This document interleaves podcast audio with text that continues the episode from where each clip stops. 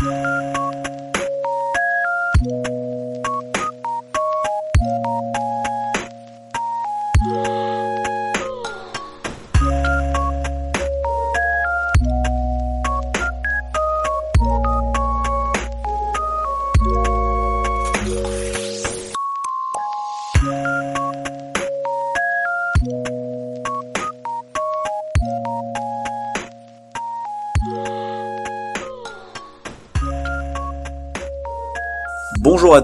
Bienvenue dans ce second opus euh, des, du Beercast au Palais, euh, qui manifestement n'est plus un titre de travail, mais bien un titre officiel, et euh, quelque part on en est content. Euh, bah D'abord on est très content de se retrouver entre nous, mais aussi de vous retrouver. On a eu quelques retours plutôt positifs sur le premier épisode, ça nous a fait beaucoup plaisir et, malgré cette syntaxe un petit peu hasardeuse, on va donc enregistrer un deuxième épisode. Alors dans ce deuxième épisode, ce sera toujours un petit peu la même formule, à savoir que on va faire un petit point d'actu euh, juridique en rapport avec la bière. C'est évidemment euh, Pierre qui s'en chargera parce que moi, vous savez, le droit, euh, c'est pas trop mon truc. Euh, et ensuite, on va passer à des dégustations de bière qui sont trouvables, bien sûr, en plein confinement puisque nous les avons trouvés. Euh, pas forcément à Paris, hein, je préviens. Non, mais en même temps, on ne pourra pas être parisiano-centré. Déjà qu'on boit de la bière artisanale et qu'on est CSP+, merci. Euh, donc voilà, donc on va on va parler un peu de, de bière, de ce qu'on aime, de vous faire des recommandations et on espéra que ça vous plaira euh, tout autant, en tout cas que la première fois. Euh, J'ai pas beaucoup plus de choses à dire puisqu'on a déjà présenté l'assaut dans la le premier épisode, donc je pense qu'on peut tout de suite passer à au petit point d'actu juridique de, de Pierre.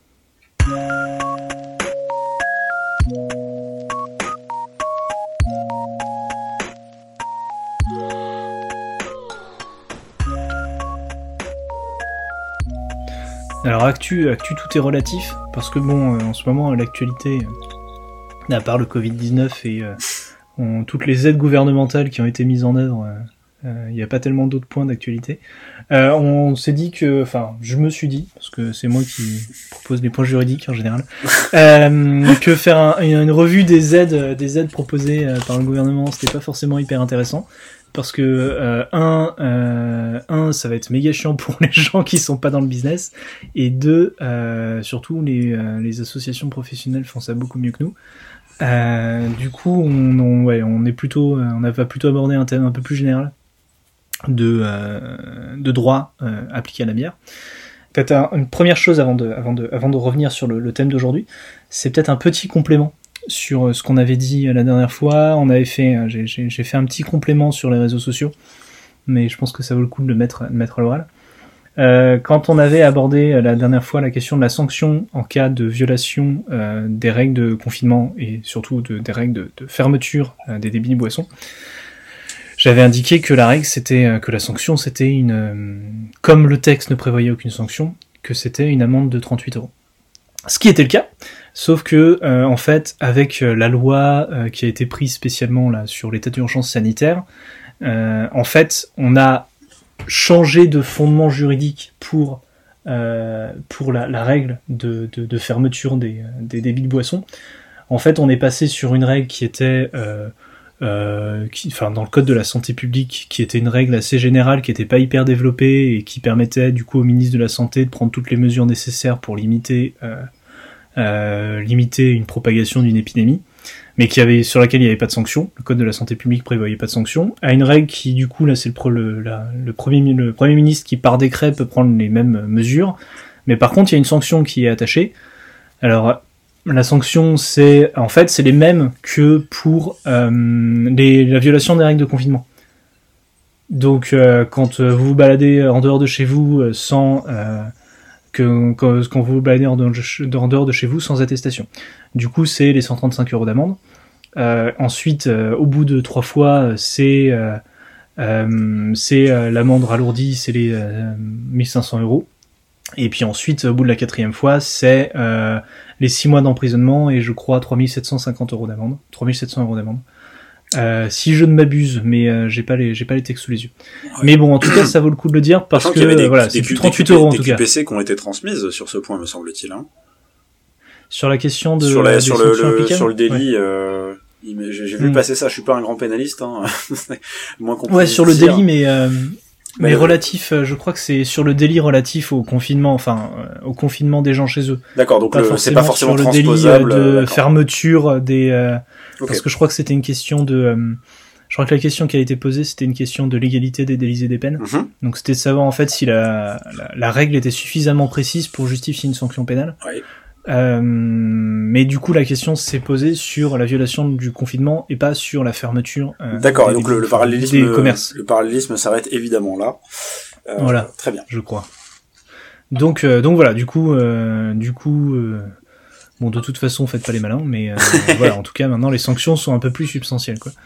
Euh, ça, maintenant que ça c'est dit, euh, et ça c'est un peu la nature du droit, c'est que ça change tout le temps, surtout euh, dans des matières, euh, enfin dans des matières euh, liées au, au Covid-19 actuellement. Ouais. Euh, là, on va revenir sur des choses un peu plus, un peu plus générales, euh, sans doute un peu moins techniques parce que je vais pas citer le code de la, le code de la santé publique en ce qui me concerne là, parce que un, j'ai pas noté les textes, et deux, c'est à peu près au même endroit dans le code de la santé publique, donc vous pourrez aller regarder, c'est pas si compliqué que ça. Oui. On va parler des licences de débit de boisson. Parce que euh, je- pour ceux qui ont peut-être écouté avec attention le premier épisode, si s'il y en a, euh, vous vous rappelez peut-être que la question, on m'a on m'avait posé la question de savoir si quand on est débit de boisson et qu'on a une licence à consommer sur place, on peut faire la, la consommation, en- enfin de la vente à emporter. Et j'avais conclu que oui, parce qu'il y a un ex-texte du code de la santé publique qui permet de, euh, de qui dit bah si vous avez une, une licence à consommer sur place, bah, vous pouvez vendre à emporter. Du coup, je m'étais dit, ça vaut le coup de, euh, de faire un petit point sur les licences. Et euh, bah, c'est quoi une licence de débit de boisson? C'est quoi grosso modo les, grandes catégories de licences de débit de boisson? Euh, Et euh, très rapidement les règles qui, qui, qui, sont relatives, mais vraiment vraiment assez rapides. Hein. On va pas rentrer dans, dans le gros détail, mais histoire de donner une petite, une petite présentation générale. Euh, parce que l'idée, grosso modo, c'est pour euh, réduire l'alcoolisme euh, dans notre pays, il y a un contrôle du nombre des endroits où on peut vendre de l'alcool. Et du coup, pour vendre de l'alcool, il faut une autorisation, et cette autorisation, c'est une licence. Euh, un point d'introduction peut-être, euh, c'est que euh, le type de licence va varier euh, en fonction de deux choses, en fonction du type de boisson vendue et une fonction de la manière dont les boissons vont être vendues. Le type de boisson vendue, euh, histoire d'avoir les choses claires, c'est que le Code de la santé publique distingue entre cinq catégories de boissons. Euh, Il y a la première catégorie, qui sont les boissons sans alcool. La... Pardon, il y a quatre catégories de boissons. Première catégorie, euh, les boissons sans alcool. Troisième catégorie, puisqu'ils ont a fusionné en 2016 la deuxième catégorie avec la troisième. Allons On donc. schmilblick. Euh, euh, avec euh, les boissons fermentées non distillées et les vins doux naturels. Alors, si je peux te donner, euh, je peux te donner un peu le, le- le truc complet, hein, mais c'est euh, les. Non, mais sans être euh, exhaustif. Ils, font- ils font une liste. Ils font Ah. une liste après. Donc t'as euh, le vin, la bière, le cidre, le poiré, l'hydromel, auxquels sont joints les vins doux naturels ainsi que les crèmes de cassis et les jus de fruits ou de légumes fermentés Ah d'accord. comportant de 1,2 à 3 degrés d'alcool, les vins de liqueur, les apéritifs à base de vin et liqueur de fraise, framboise, cassis ou cerise, ne titrant pas plus de 10 18 degrés d'alcool pur. C'est étonnamment précis quand même. C'est assez précis. Je, et ça sera assez marrant d'historiquement savoir euh, pourquoi est-ce qu'on a fait des Bah, choses aussi précises. c'est clair. Pourquoi balancer euh, fruits, euh, fraises, framboises, cassis Enfin bon, bref, mais c'est rigolo. Ouais, je pense qu'il y avait des lobbies euh, quelconques derrière. Oui, sûrement, Ils se sont oui. dit, on va regarder ce que consomment les gens dans les. euh, Ou le, ou le fameux lobby du vin de mangue. Non, attends. Non, mais c'est pareil, c'est la même chose, tu vois, dans les boissons sans alcool, par exemple. Ils, ont, ils auraient pu dire première catégorie, boissons sans alcool. Oui. Sauf que c'est pas ce qu'ils ont dit. Ils ont dit boissons sans alcool, deux points, eau minérale ou gazéifiée, ok. jus de fruits ou de légumes non fermentés ou ne comportant pas, à la suite d'un début de fermentation, de traces d'alcool supérieures à 1,2 degré, Ok. limonade, sirop, infusion, lait, café, thé, chocolat. Ok. Ah oui, euh, d'accord.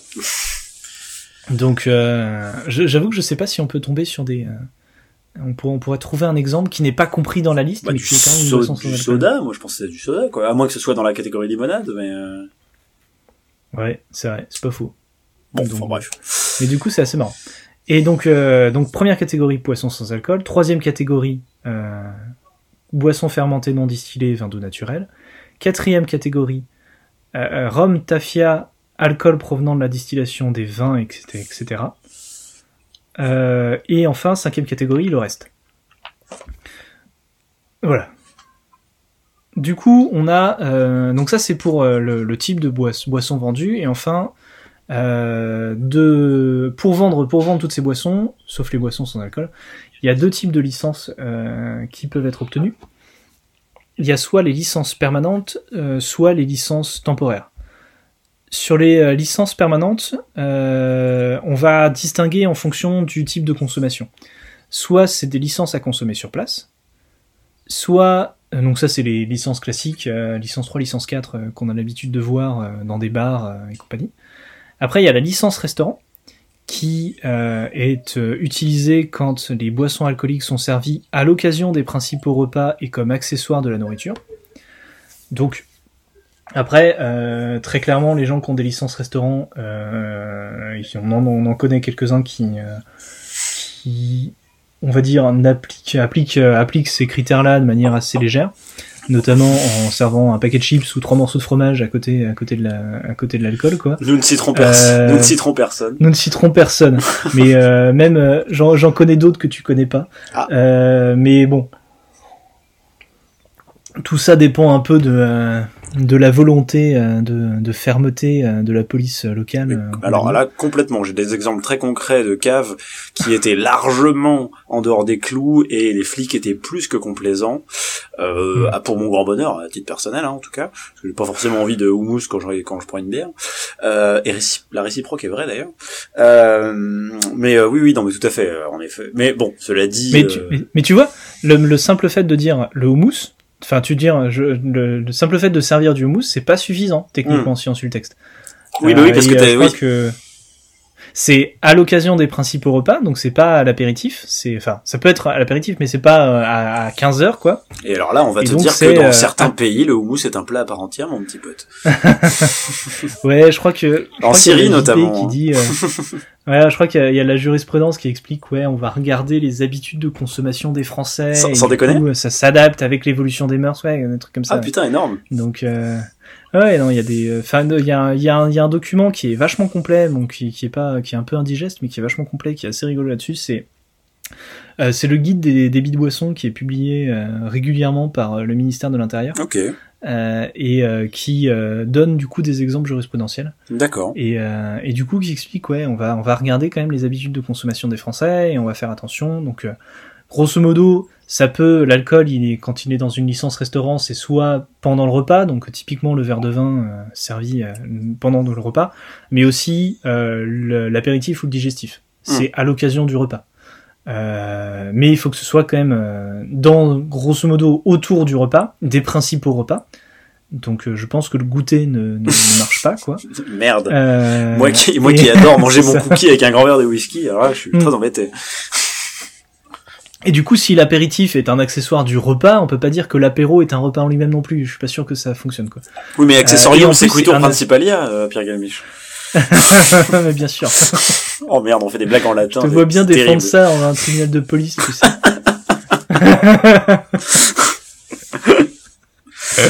Bon, très bien. Euh, donc voilà, du coup, cette licence restaurant qui est quand même, faut, faut faire attention, quoi. Enfin, on, on, on sert pas de l'alcool non plus euh, simplement avec trois bouts de fromage pour respecter cette licence. Et enfin, il y a la licence à emporter, qui est là, ben, dès que vous êtes ben, cave, dès que vous êtes euh, euh, même quand vous êtes supermarché, que vous vendez de l'alcool, ben, que ben, faut, faut, prévoir que vous le vendez à emporter. Faut prévoir une licence. et à chaque fois, dans chacune de ces licences, on va distinguer en fonction du type d'alcool servi. Donc soit on, est, on va se limiter aux alcools de la troisième catégorie, donc boissons fermentées non distillées et vins doux naturels. Euh, donc les vins hein, notamment.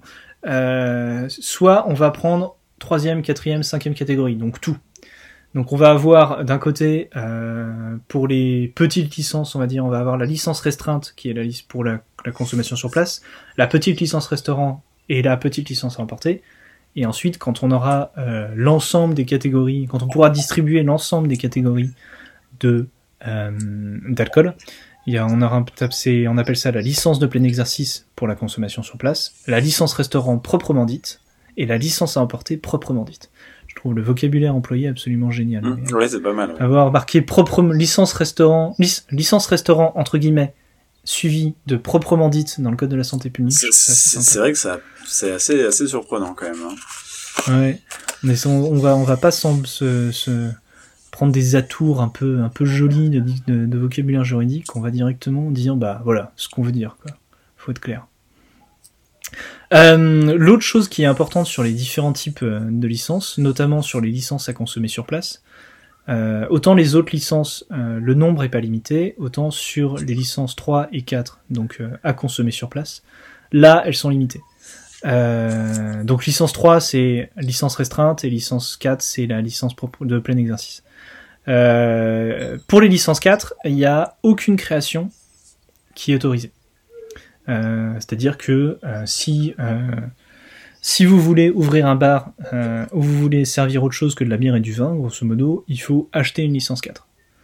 Euh, ça se trouve, ça se revend très bien et en général, ça se revend plutôt pas mal parce que si c'est pas, si la licence, si grosso modo vous avez un bar qui ferme et que et qu'il n'est pas exploité pendant, je crois, si je ne m'abuse, 5 ans, euh, à ce moment-là, la licence euh, disparaît. Donc il y a un vrai intérêt à, euh, à revendre les licences quand un bar ferme. Alors en général, c'est revendu comme accessoire du fonds de commerce. Oui, c'est ce que j'allais dire. pas ouais. toujours. C'est pas toujours le cas parce que si tu changes un peu la nature de ton activité, Ouais. typiquement quand tu, quand tu- tu, tu passes d'un bar à un vrai resto, tu peux juste t'a- t'arranger pour dire bah c'est pas la même clientèle, le fonds de commerce c'est pas transmis, etc. Quoi. Et il me semble que tu Euh, peux concéder l'exploitation d'une licence 4, notamment par exemple dans le cadre d'un bail. Hmm. Je crois. Je hein. crois, ouais, aussi, ouais. Tu peux, tu, peux n'es- louer une tu- licence tu- 4, ouais. Ouais, parce que euh, j'avais bossé sur un dossier de bail commercial comme ça où on, on- il se défaisait pas de sa licence 4, mais il concédait l'exploitation au. alors, bon, c'était un bordel en plus, mais bref. Et donc tu, tu peux le faire. T'es pas obligé de t'en défaire et t'es pas obligé de l'exploiter toi-même. Ouais, ouais, ouais. Voilà. Et puis, euh, souvent, c'est, euh, puis j'imagine qu'en plus, quand, dans tous les contrats de location-gérance, de toute façon, la licence 4 Oui. appartient au propriétaire. Euh, j'imagine, ouais, j'imagine. Ouais. Il faudrait se renseigner, mais sûrement. Donc, donc en tout cas, ce qui est là où c'est vachement important, c'est que bah il y en a pas de nouvelles. Et et alors la chose un peu d'actualité, on va dire, parce que ça remonte à octobre dernier. hein, euh, le gouvernement a annoncé en octobre dernier vouloir créer 1000 licences 4 en France, Ah oui, dans les communes de moins de 3500 habitants. d'accord. dans l'optique de euh, dans l'optique de, euh, de, de, de de redynamiser les centres-villes des petites communes en fait Avec des barres, donc. Avec des bars exactement. Et des ça- bars en licence 4 hein, Oui, en oui. licence 4 parce que la licence 3 le vin et le le vin le café la bière c'est pas suffisant quoi. Bah non, évidemment. faut du rhum euh, faut du rhum et du et de la vodka quoi. Donc euh, donc voilà ça avait fait tout un tollé je crois sur les réseaux sociaux on voyait tous les gens qui disaient ah c'est un scandale tout ça. C'était assez euh, c'était assez cocasse. Je sais pas du tout où ça en est. J'avoue que j'ai pas vu de traces en fait euh, quand j'ai regardé un petit peu euh, parce que j'en avais entendu parler à l'époque. Quand j'ai voulu me dire bah Non, j'ai- même jusqu'à dire que non seulement je sais pas où ça en est, mais je sais pas bien ce que j'en pense, tu vois. Parce que c'est vrai qu'on a un problème de, de, de prévention euh, sanitaire et de, de prophylaxie, on peut dire. euh, Peut-être que j'emploie un mot sans, sans le connaître, mais c'est pas grave. Euh, sur Ouais, l'alcoolisme crois, en ouais. France, on va pas se mentir. Euh, néanmoins, euh, est-ce que c'est pas complètement idiot de d'encadrer, puisque quand même les, les gérants de, de les gérants ou gérantes d'ailleurs de licence 4 euh, ont, ont la responsabilité de pas servir des gens trop sous. Est-ce que finalement euh, se saouler au bar c'est pas moins pire que se saouler chez soi? Je sais pas. Euh, pas faux ouais non, mais je, je- bah, là vraiment c'est au fil de ma pensée, hein, parce que on- ça, ça n'est pas beaucoup préparé cette, cette- ce podcast, j'en suis désolé, mais euh, et je me dis, est-ce que c'est vraiment une mauvaise chose? Je, C'est une bonne question. Moi, je dirais surtout euh, la vraie question euh, sur laquelle j'ai absolument pas de réponse, hein, mais c'est quoi la différence dans une redynamisation de centre-ville entre un bar avec une licence 4 et un bar avec une licence 3 Euh, bonne question, oui, parce qu'en plus la- pour avoir euh, pour avoir pas mal écumé la France au, au, au hasard de mes plaidoiries et autres expertises, euh, en général les piliers de bar, parce que je vais parfois prendre un café euh, avant mon audience ou avant mon expertise, et donc on voit, on va pas se mentir, des vrais bons gros piliers de bar, ils se défoncent pas particulièrement la gueule à l'alcool fort, hein. c'est du euh, c'est du c'est du blanc pêche, euh, c'est du euh, j'en sais rien moi du euh, euh, de la bière avec du picon, euh, c'est pas enfin c'est pas si courant que ça les gens qui Mm. sont vraiment graves. Enfin, je veux dire, c'est pas, tu peux être gravement atteint sans sans sans passer par de l'alcool fort, quoi. Bon, bref. Mm. Non, je suis assez d'accord. C'est pour moi, je, je me demande. euh, Après, c'est pas impossible que que ça. C'est le but, c'est d'attirer, c'est d'attirer aussi la jeunesse dans les centres-villes, et plutôt que Ouais, les et, et de leur vendre euh, des Jagerbombes. sortir dans les boîtes de nuit, euh, tu vois. Je Mm. sais pas. Plutôt qu'elles aillent en boîte de nuit, euh, dans le, en bagnole, dans les. euh, euh, et Dans, dans, dans les vrais bleds, Dans- les vrais bleds, dans les vrais bleds paumés, ils ont des systèmes de navettes hein, pour les boîtes. Hein. Ouais. Eh oui. Mm. Enfin bon, bref, on digresse un petit Voilà. Qu'en tout cas, voilà. Euh, mais mais ce, qui est, ce qui est marrant, c'est que je voyais le chiffre en tout, qui, qui justifiait un petit peu, un petit peu ce truc-là, c'est qu'il disait en 1960, il y avait 200 000 cafés et bars, et en, dans les années 2010, il y en a plus que 35 000. peu. Ah ouais? Putain, c'est ouf. Ouais. Ça a été grosso modo divisé par plus de 4, quoi. Ah ouais, c'est incroyable ça. Ouais. Donc voilà, donc en tout cas, si vous voulez une licence 4 et vous voulez ouvrir dans un dans une commune de moins de 3500 habitants, renseignez-vous peut-être. C'est peut-être le moment. Vous avez peut-être la possibilité euh, d'en avoir une pas trop chère, quoi. Donc euh, bon, c'est peut-être c'est peut-être pas le moment tout de suite maintenant. Faut peut-être attendre un peu. Mais, euh, Oui, oui, j'aurais tendance à dire. Voilà, attendre le déconfinement, quoi. mais bon. Et euh, donc ça, c'est pour les licences 4. Euh, donc en principe, il y en a pas, de- on, on ne peut pas en créer. C'est la loi qui dit on ne crée pas de licence 4. Euh, pour les licences 3, donc euh, licence restreinte, donc que euh, les alcools de la troisième catégorie. Il y a le code de la santé publique prévoit qu'on un, un débit de boisson pour 450 habitants. Ok. Il y a deux trucs qui me semblent assez rigolos là-dessus, c'est que quand t'as une commune de moins de 450 habitants, tu peux pas avoir de débit de licence 3. Et deuxième point, dans les communes touristiques, dans les habitants, on compte les touristes. Ah. Ouais. Et ouais, parce que l'idée c'est grosso modo d'avoir suffisamment de, j'imagine hein, que c'est d'avoir suffisamment de bars pour servir à tout le monde, toutes les personnes qui seront intéressées pour sortir, mais euh, sans en avoir à tous les coins de rue. Et du coup, ben euh, quand t'es euh, quand t'es comme là où je suis moi dans une petite euh, petite commune euh, balnéaire, autant euh, autant en plein hiver ou en plein confinement il y a personne quoi. Euh, autant, euh, autant pendant l'été, il y a quand même pas mal de monde et du coup, ben, il y a un intérêt à avoir un certain nombre de bars euh, qui ouvrent quoi. Donc voilà, voilà sur les sur les nombres de licences. Par contre, pour les licences, les autres licences, je ne connais pas de limitation de nombre. Alors il y a sans doute des politiques locales parce que ces licences sont accordées par les maires. Donc il y a sans doute des politiques locales euh, qui euh, visent à limiter le nombre de licences, mais c'est pas euh, prévu euh, euh, par euh, pas prévu par le code de la santé publique, en tout cas. Euh, donc pour pouvoir euh, euh, pour pouvoir utiliser cette licence, l'autre chose importante, c'est qu'il faut être formé. Donc il y a une formation obligatoire qui dure 20 heures, euh, qui euh, pour euh, tous les types de licences, la, grande formation de 20 heures pour les licences à, à consommer sur place, avec une petite formation restreinte de 7 heures pour les chambres d'hôtes, Ok. s'il vous plaît. Voilà. J'ai découvert du coup que quand tu es chambre d'hôte et que tu sers euh, que tu sers de l'alcool, ben, techniquement il te faut une licence. Hein. Mais bon, Bon, voilà. Ce qui est pas illogique, hein, mais bon. Ce qui est pas une logique, mais bon. Euh, et ensuite, euh, il faut aussi une formation pour les licences restaurants. Il faut pas de formation pour les, les licences à emporter, sauf si tu fais de la vente entre 22h et 8h. Et t'as une, euh, là, tu as une formation spécifique pour euh, la vente à emporter de nuit. Ok, c'est fou. Hum, L'idée, c'est... euh, L'idée, je crois, si je me rappelle bien, ça a été créé il y a quelques années. Ça avait fait tout, ils avaient fait tout un débat en fait sur les questions de la vente dans les sur les aires d'autoroute. Et la vente la nuit sur les aires d'autoroute, ben euh, c'est pas évident parce que euh, les mecs qui euh, les mecs qui achètent c'est les routiers Eh oui. et euh, il suffit qu'ils soient un peu pressés et euh, et du coup ils reprennent la- ils reprennent le volant alcoolisé. Donc euh, du coup voilà, c'est pour ça que c'est pour ça que ça ça a été créé. Mais quand tu parles de politique locale, ça me fait penser à une anecdote euh, un peu euh, en Nouvelle-Calédonie, euh, pays euh, que j'ai euh, que j'ai eu la chance, enfin pays, euh, territoire d'outre-mer, enfin pour être exact, pays d'outre-mer, si vous voulez savoir, ça a changé il y a quelques années. Bref, Ouais, euh, ouais. euh, tout à fait. Euh, ouais, c'est un pomme, exactement. Euh, donc j'ai eu la chance d'y habiter il y a quelques années et en fait à un moment ils ont arrêté, enfin ils ont interdit euh, la vente euh, dans les dans les supermarchés et, euh, et notamment euh, aussi de, les trucs sur les bords des routes, que ce soit des aires d'autoroute ou même juste des, euh, on sait rien, moi des stations-service et tout ce que tu veux, de, de bière fraîche pour éviter que les en fait les gens aient envie de les consommer direct. Donc en fait t'avais, t'as- tu pouvais prendre des bières Mm. mais c'était toutes en dehors du frigo.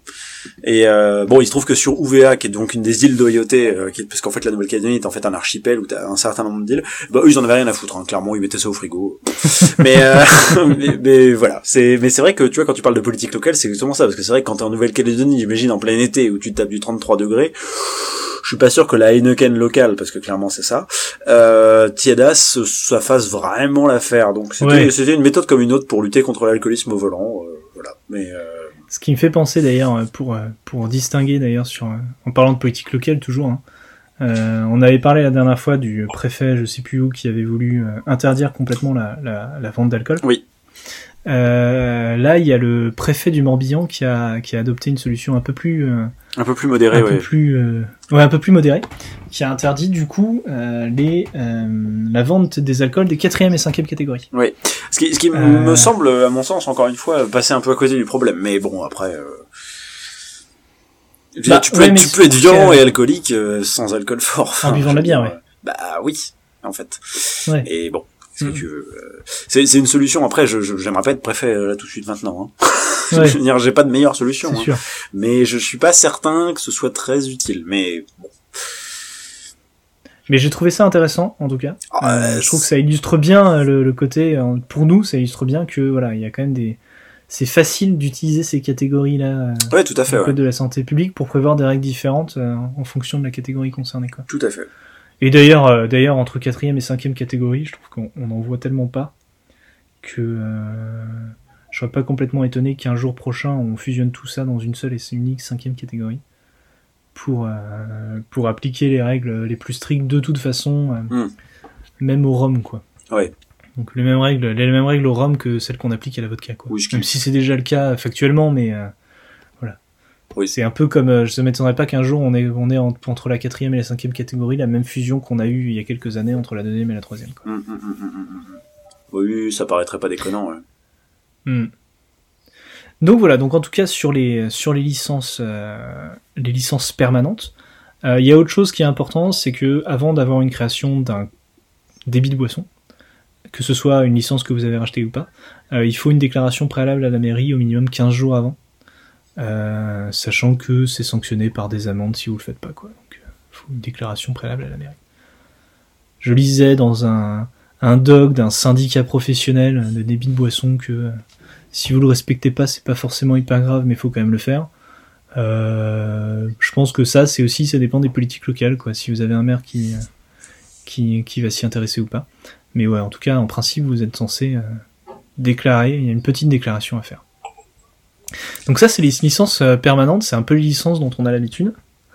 Et ensuite, il y a les licences temporaires qui sont un peu euh, les. euh, alors moi, je suis sur les groupes Facebook de brasseurs, euh, enfin sur un groupe Facebook de brasseurs sur sur euh, sur Facebook, euh, étonnamment. Et, et la question de la licence temporaire, elle revient à peu près tous les six mois. Mais t'as toujours un mec qui dit ah ouais mais moi si je veux vendre dans euh, j'ai j'ai été contacté par le maire pour participer au festival du coin euh, Mm. ou alors euh, je voudrais vendre sur le marché euh, etc est-ce que j'ai besoin d'une licence. Ouais, puis j'imagine aussi pour les, temporaire. saisonniers, les trucs comme ça. Enfin, Ouais. euh, Alors il y a pas mal de non non alors justement les saisonniers euh, quand t'es saisonnier et que t'as un commerce que t'ouvres que la moitié de l'année Ouais. ben, si t'as un commerce classique c'est une licence permanente Ok, d'accord. qu'il faut avoir. Le, le bar justement quand je- quand on dit que Le bar sur, sur une licence euh, 3 j'en sais rien, moi. Ouais mais euh, non parce que a priori le bar d'altitude il doit avoir son à mon avis il a une licence permanente. Ok, d'accord. Ouais. Ok. Et je serais assez étonné qu'il ait une licence 4 d'ailleurs. Je vois pas. Oh, et le Genepi, le Genepi. Oh, ah ouais. Ah ouais, le Genepi, ouais. Attention, hein. Ah, ouais. Ah, c'est une bonne question ça. Le Genepi, est-ce qu'il rentre dans, euh, dans la licence des. euh, Non, parce que c'est plus de 18 degrés, tu penses? Le, le Genepi, ah oui, je, oui, je, je- oui, je pense, Ouais. oui, ah oui, c'est largement plus de 18 Ouais. degrés, oui, ça, ça, ça flirte avec les 40, hein. Je sais pas, je crois que j'ai jamais bu du Genepi. Bah, bah, il y en a des très bons. Bon, bref, mais c'est... bienvenue à Genepi, bienvenue à Genepi Casto Palais. Et... Euh, du coup, voilà, du coup, les licences temporaires, en fait, c'est euh, c'est les licences qu'on a dans le cadre des, euh, des, des fêtes, on va dire, grosso modo. Donc il y, a, il y a deux types de fêtes. Il y a soit les expositions et foires organisées par l'État, les collectivités territoriales ou les associations reconnues d'utilité publique. Mhm. Dans ce cas-là, on peut faire de la vente d'alcool dans ce cadre-là. Euh, il faut euh, l'autorisation euh, des organisateurs et une déclaration préalable en mairie.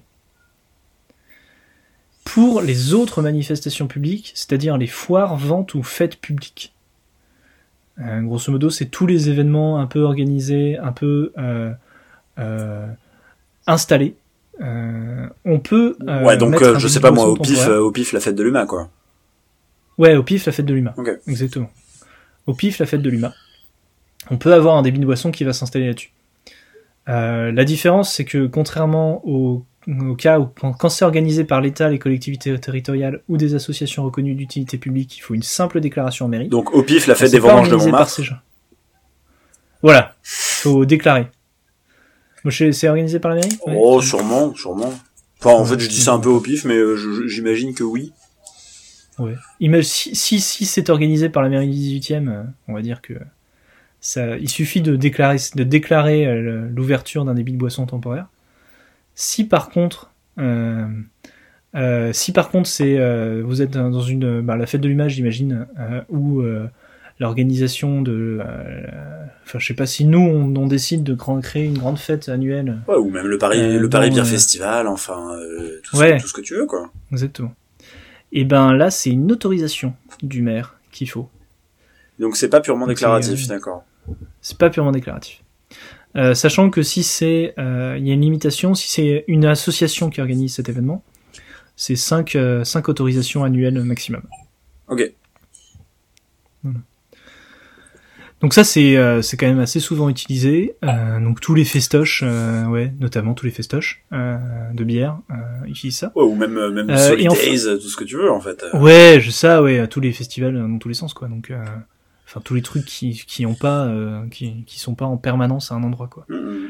Euh, et enfin, il y a alors je, il y a un, il y a un petit cas un peu particulier qui est, euh, je vais vous parler des, des licences où on n'a pas besoin de licence.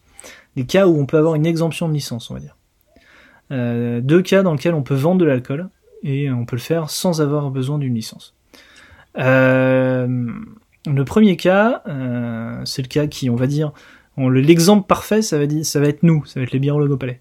C'est le cas des cercles privés. Grosso modo, quand vous avez une vente, quand vous êtes une association, que vous vendez des bières, enfin des boissons alcooliques à vos seuls adhérents, que ces boissons sont exclusivement des boissons de la troisième catégorie, et qu'il n'y a pas de caractère commercial à l'événement, on va considérer que vous êtes un cercle privé, et du coup, vous vendez pas au public en fait, et à ce moment-là, vous êtes exempté de l'obligation de détenir une licence de débit de boisson.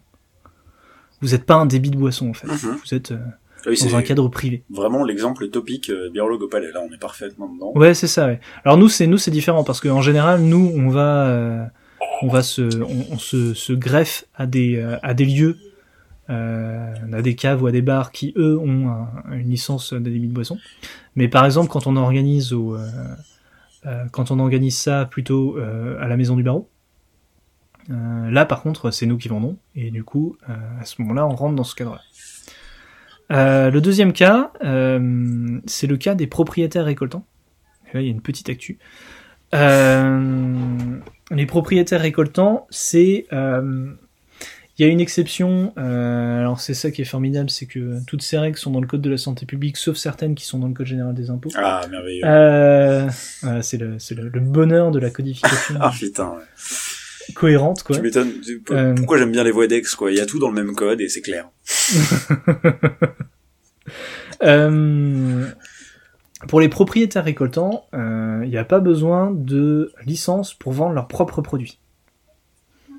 Grosso modo, quand vous êtes, euh, quand vous euh, vendez du pinard, quand vous vendez votre propre pinard, eh ben vous n'avez pas besoin de justifier d'une licence. Vous pouvez le vendre, que ce soit dans votre petite boutique de, de, vente au château ou que ce soit sur les marchés dans lesquels vous vous déplacez, vous n'avez pas besoin de justifier d'une licence.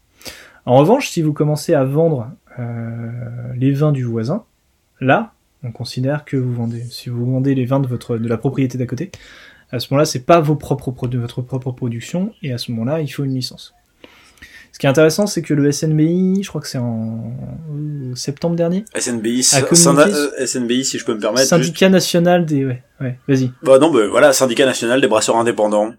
Voilà, c'est un syndicat de brasseurs euh, qui s'est construit un petit peu en comment dire en, en, parallèle, enfin pas en parallèle, mais en réaction en fait au, principal syndicat qui existait auparavant, qui s'appelle le syndicat des brasseurs de France, parce qu'il y a un certain nombre de brasseries indépendantes qui estimaient que euh, ils n'étaient pas euh, correctement représentés. Voilà, c'est juste le petit point. Euh. Et en tout cas, ils étaient, ils, ils ont, en général, quand ils obtiennent un truc, ils sont très contents d'en parler. Et euh, à raison, sans doute. Hein, et du coup, un truc qu'ils ont obtenu, euh, enfin qu'ils ont obtenu, en tout cas un truc qui semble semble-t-il a été éclairci, c'est que euh, ils ont oh, ils ont discuté avec le ministère de l'Intérieur, qui leur a dit à l'oral euh, que cette exception des propriétaires récoltants s'appliquait également aux brasseurs. Ah oui, ok. Alors, ça a pour l'instant pas été écrit par l'administration. Ils disent que ça, ça viendra dans du coup la prochaine version du guide des débits de boissons dont, dont je parlais. Mhm dont je parlais, euh, mais bon, la, la, la, nouvelle rédaction du guide des débits de boissons n'est pas encore est pas encore prévue. Donc, euh, sachant que la dernière version date de 2018, on va peut-être attendre, attendre quelques mois, voire quelques années avant que, avant que ce soit écrit. Mais en tout cas, visiblement, l'idée de l'administration, c'est que la, cette exception des propriétaires récoltants, c'est aussi pour c'est aussi pour les brasseurs. Ce qui est pas forcément évident, hein, parce que la notion de propriétaire récoltant, pour un brasseur, pas forcément hyper évident que ça s'applique quoi. Clairement. Parce que à part pour les fermes brasseries qui utilisent euh, leur propre production euh, d'orge euh, ou même de houblon pour certaines, ouais. c'est pas ouais, c'est, c'est pas forcément manifeste que, que, que, cette exception peut s'appliquer à des brasseurs. Mais en tout cas, c'est visiblement la position de l'administration. Voilà un peu pour, pour cette présentation générale et pas du tout exhaustive, mais j'espère assez, assez claire les différents types de licences et euh, voilà des différents cas dans lesquels elles peuvent euh, elles peuvent être utiles et elles peuvent euh, elles doivent être être utilisées quoi.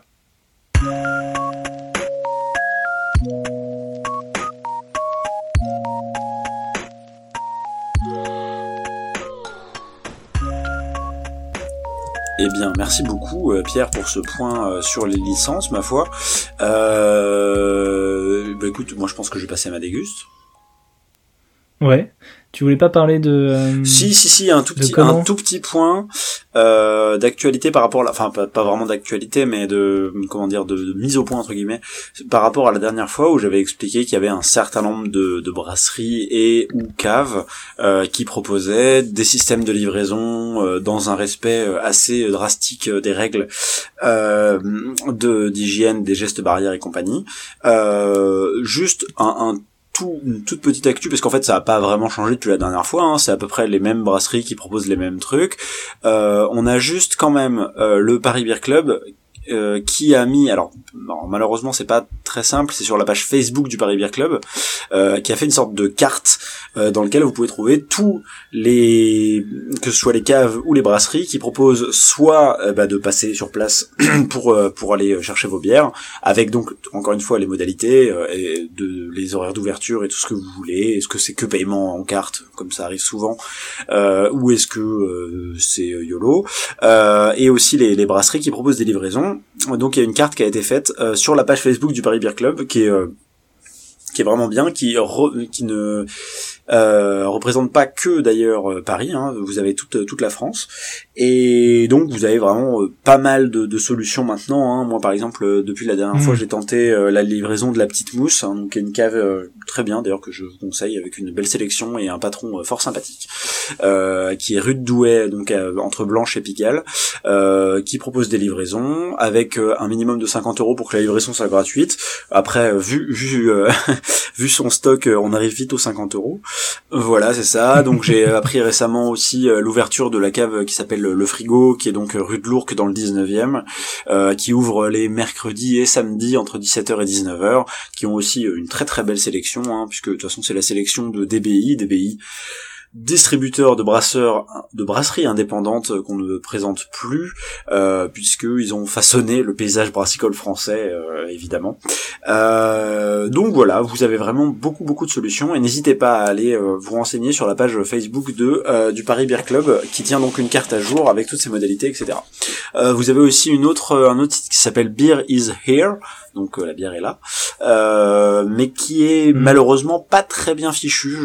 J'ai essayer de faire une recherche. Il y a pas grand chose en France. Hein. C'est pas très clair, ouais, voilà, c'est ça. Donc euh, quand on fait une recherche, on... on peut pas faire de recherche en fonction de ce qui est autour de soi et tout. C'est pas très pratique. Donc euh, pour le coup, la part. Moi j'ai, ouais, c'est-à-dire que la différence, c'est ouais, ça dit euh, grosso modo, vous, vous dites euh, votre lieu et ensuite ça vous dit les endroits qui vendent de la bière et qui peuvent vous l'expédier, qui sont les plus proches. Ouais, voilà, c'est ça. Mais c'est pas. Euh, qui peuvent vous l'expédier ou qui ont des drives. Mais en à France, il y en a pas des masses. Non, puis moi, je sais pas, ça m'a conseillé un distributeur, le distributeur notamment de Paradox. Alors je sais mm. plus comment il s'appelle, qui est, un excellent distributeur, cela dit, qui était du côté de Belleville, mais en fait ils font absolument pas de livraison, donc c'est bon. Moi, je, je recommande pas particulièrement Birizir.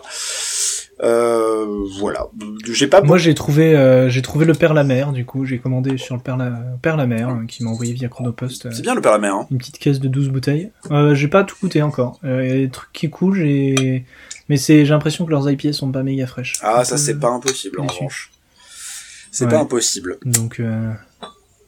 Donc voilà. pas, Et sinon, dans, le, dans les autres, autres initiatives, t'as aussi Elisabeth Pierre là, qui, a, qui est donc une une, euh, une zytologue euh, reconnue. Euh. Ouais, et autoproclamée aussi. Hein, mais... Écoute. et qui, qui a aussi sorti un site qui essaye de regrouper l'ensemble des, des mesures prises par les, les différents les différents brasseurs pour j'essaie de retrouver le nom mais ça doit être la carte soutien aux brasseries artisanales c'est ça? Mm. Euh, et voilà. Et je crois que le SNBI aussi a, a, pondu un truc. Euh, oui, oui, j'ai vu passer ça. brasseur. Euh. J'ai vu passer ça parce qu'en effet, les, les, brasseries artisanales et indépendantes en ce moment passent un très très mauvais moment. Les caves et les bars également, hein, bien sûr. Enfin, tout, tout, tous les tous les commerces indépendants qui sont pas en gros des supermarchés, on va pas se mentir. Euh, c'est très très très compliqué pour eux. Il y en a beaucoup qui sont absolument. Mais d'ailleurs je veux dire, on est birologue au palais, on peut en parler, hein, les avocats aussi. Euh, les, petites structures, c'est très très très très compliqué. Et euh, surtout pour les avocats qui sortent de deux mois de grève. Eh, évidemment, ouais, tout à fait. Donc, euh, il n'est pas exclu que euh, il y ait beaucoup de, de, de points de vente et de brasseries que vous aimez qui ne survivent pas à cette crise. C'est assez dramatique, mais donc euh, si on peut les aider un petit peu en commandant de ci de là, bah écoutez, euh, notre et en plus du coup ça nous permet de picoler, donc bon quelque part, on, s'y retrouve. Hein. Moi, c'est voilà, c'est mon geste militant, euh, c'est euh, c'est de me bourrer la gueule à la bonne bière. Euh... il, y, y, en a des pires quoi déjà. Voilà, je, je, je, des plus contraignants quoi. C'est ça. Mais je suis très engagé, moi. Écoutez. Hein. Euh... Donc voilà. Bon. Et après, c'est de faire des petits, euh, des, petits, euh, des petites stories Insta. Euh, oui. De dégustation de bière et de cuisine. Oui, bah, évidemment, évidemment. On pas encore fait des trucs d'accord mais bière avec tes. Non, c'est vrai, c'est vrai. Mais j'ai d'ailleurs j'ai un tout petit peu plus bossé mon accord mes bières pour cette dégustation là. Je vous en parlerai à la fin de ma dégustation, mais j'ai un peu plus de trucs à dire que la dernière fois.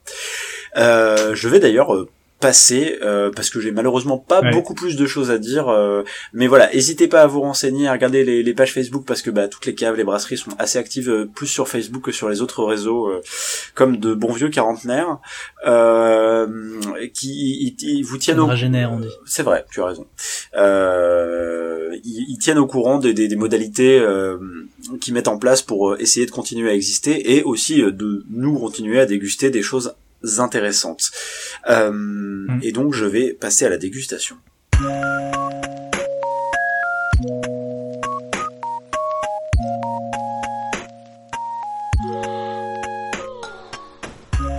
Alors, euh, aujourd'hui, je vais goûter une bière que j'ai achetée euh, justement euh, par La Petite Mousse, donc comme j'en parlais un tout petit peu avant, rue de Douai, une cave fort sympathique, où j'ai été livré dans le plus strict respect des, des, des, des, préconisations données par le gouvernement et tout ce que vous voulez. C'est une bière qui s'appelle la Pepper Big D, donc on pourrait traduire ça par poivre gros D, Bon, euh, de la brasserie Iron. Alors la brasserie Iron, c'est une brasserie euh, de Montauban qui a été créée. Ça a l'air subtil ton truc. Euh, alors non, ouais, toujours pas. Oui, alors en plus si on fait un parallèle avec le premier épisode, les gens vont penser que je suis un peu monomaniaque, mais c'est pas très grave. Euh, donc la Pepper Big D de la brasserie Iron. La brasserie Iron, c'est une brasserie qui a été créée début 2016 à Montauban par euh, un certain David Garrigue. Euh, et donc c'est une, brasserie qui, j'allais dire au bout de 6 à 7 mois d'existence, avait lancé une campagne de financement participatif. Alors de mémoire, il faisait quand même partie des précurseurs en France et, et je, j'ai été contributeur.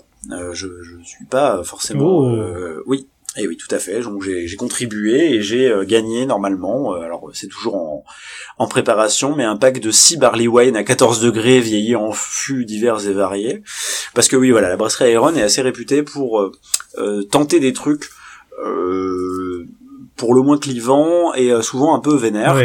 ils ont fait notamment, alors il me semble que David, donc le brasseur, est quasiment tout seul. Je, crois qu'il a pris un assistant brasseur récemment, mais dans l'ensemble, il est, beaucoup euh, tout seul à faire ses recettes et faire son brassage, euh, mais il a, il a fait des, des, choses assez surprenantes, notamment une sour, donc une bière acide, euh, au schtroumpf, les bonbons. Il a fait aussi une sour à l'échalote vieillie en fût de pinot noir.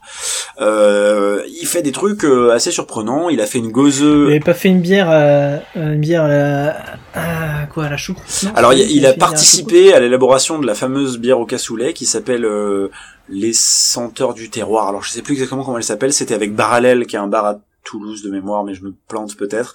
Euh, une bière au cassoulet, en effet, qui, euh, pour l'avoir goûté, est absolument répugnante, mais euh, sans sincèrement le cassoulet. Après, moi perso, j'ai pas envie d'avoir une bière qui sent le cassoulet. Mais franchement, c'est c'est bluffant. Mais bon, c'est c'est absolument imbuvable. Mais ça, c'est mon c'est mon avis. Hein. Mais euh, voilà.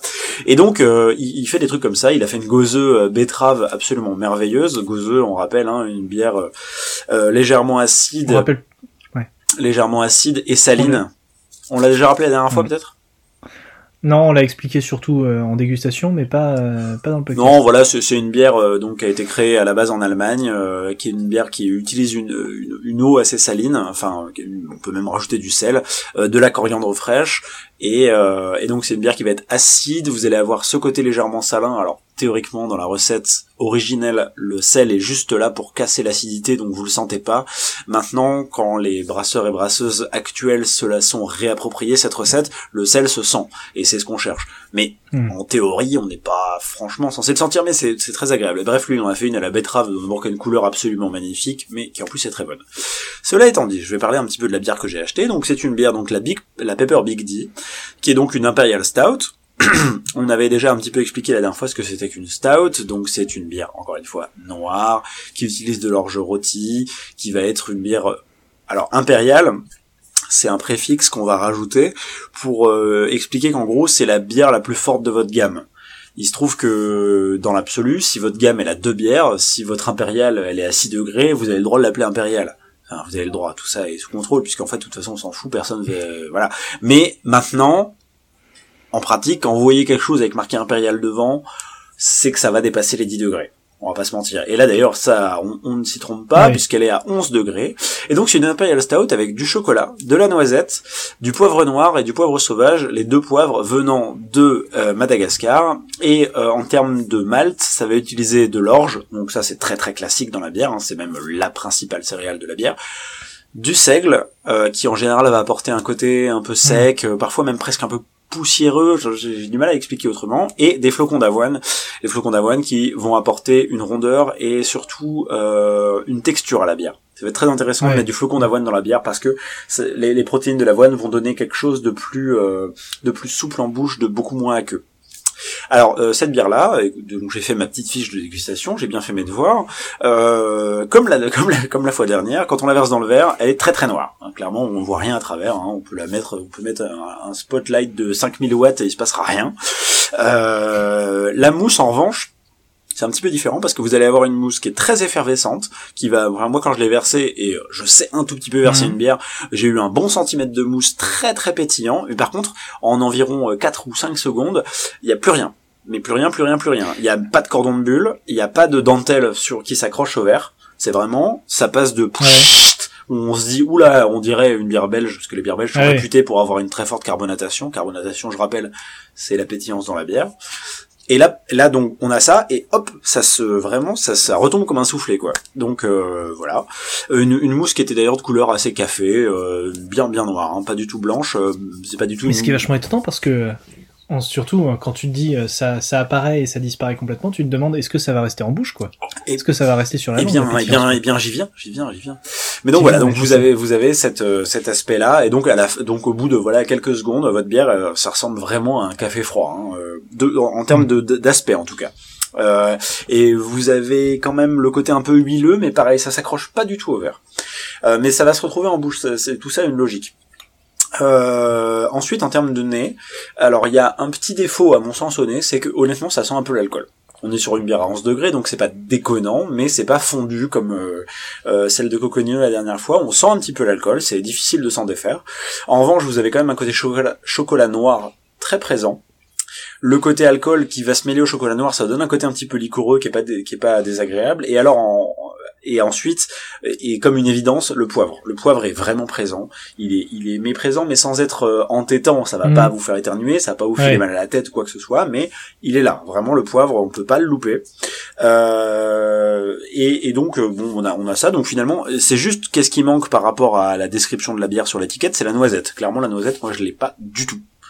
Euh, Mm. en, en forçant très très très très fort parce que je l'ai lu sur l'étiquette, j'ai eu des petites notes, mais honnêtement, euh, je serais pas certain que si je l'avais pas lu, je l'aurais trouvé. Je suis même à peu près sûr que non. Ensuite en bouche, euh, ensuite en bouche. Alors première chose, euh, on a une très très très très belle texture. Donc encore une fois, qui va probablement être amenée par l'alcool, par l'avoine et par le sucre. On va pas se mentir. Vous avez une très belle texture en bouche. Ça tapisse en bouche, c'est c'est vraiment agréable. Vous avez un côté euh, légèrement pétillant. Alors justement, on y revient. Donc on a une toute petite bulle qu'on sent. Euh, mais voilà, Mhm. c'est pas une carbo qui va Ouais. qui va qui va t'emplir la bouche, mais voilà, t'as des toutes petites bulles. Euh, et Ouais, ensuite, en même temps, c'est pas, c'est pas un pétrole de, un stade pétrole euh, où tu te dis, euh, tu bois juste une sorte de truc Non, hyper non, il y a un côté pétillant et là en plus je l'ai laissé reposer. euh, j'ai reposé la capsule entre le moment où j'ai fait ma fiche de dégustation et le moment où je la bois maintenant et il y a toujours ces petites bulles. Hein, c'est, euh, elles persistent un petit peu. Mm. Bon, à, à l'œil, alors pas du tout vraiment, mais en revanche en bouche on a ces petites bulles qui, qui- du coup c'est bien, c'est pas désagréable, ça marche, ça, ça casse un peu le côté un peu gras en fait qu'on peut avoir en bouche, donc c'est c'est pas désagréable. Ensuite, en bouche, clairement, c'est le poivre qui revient en premier. Le poivre et qui, qui va vous accompagner, mais alors pendant tout le temps de la dégustation, hein, euh, euh, début, fin, euh, enfin bref, il est, il est vraiment présent, mais ça pique pas énormément, mais il y a le parfum de poivre. C'est un poivre, le poivre de Madagascar. Euh, je sais pas lequel est employé parce que je suppose qu'il y en a plusieurs, mais il est, il est parfumé vraiment. C'est pas juste bêtement piquant. Vous avez ce parfum de poivre, ce parfum un peu terreux. Enfin, vous connaissez tous le poivre. Vous avez le chocolat qui est présent. Euh, moi, j'y trouve un côté salin. Euh, légèrement salin qui marche très bien d'ailleurs chocolat poivre sel. Alors là moi je suis au paradis hein. Je- alors oui euh, de manière purement subjective je trouve ça très bon voilà. Euh, le, le côté trop alcooleux ne se sent pas en bouche. Euh, vous avez une légère rondeur en finale mais franchement c'est pas pas un imperial stout diabète comme comme on peut les Ouais. non honnêtement il y a une légère rondeur en finale mais pas c'est pas pas absurde euh, C'est pas écœurant, quoi. Pas- non, pas du tout, et au contraire, c'est- ça accompagne, et puis vous avez ce poivre qui reste, et à tel point que pour le coup, je trouve que le côté piquant se sent plus dans la gorge que dans la bouche. On a un petit côté piquant Ouais. dans la gorge, et ensuite, on a l'alcool qui vient un peu réchauffer l'œsophage. On va pas se mentir, après deux, trois gorgées, on sent bien que c'est pas de la lager. Euh, Voilà. Et donc, pour moi, un petit bilan, c'est que c'est une bière vraiment agréable, équilibrée. Le seul petit défaut que j'y trouve, c'est encore une fois ce nez un tout petit peu alcooleux, mais franchement ça va. Euh, et c'est vraiment agréable. Et, et, euh, pour avoir euh, un petit peu réfléchi à ce à quoi on pouvait l'accorder, moi je pense qu'un brie bien fait, bien coulant, ça peut très bien marcher. Parce que le brie sur le poivre ça marche parce qu'en fait, en règle générale, on a tendance à mettre les stouts avec des fromages persillés, type bleu, roquefort et tout ce que vous voulez. Et je suis Ouais. pas certain que le poivre se marie particulièrement bien avec ces fromages-là. Alors que sur un brie un peu costaud, je pense que ça marche très très bien.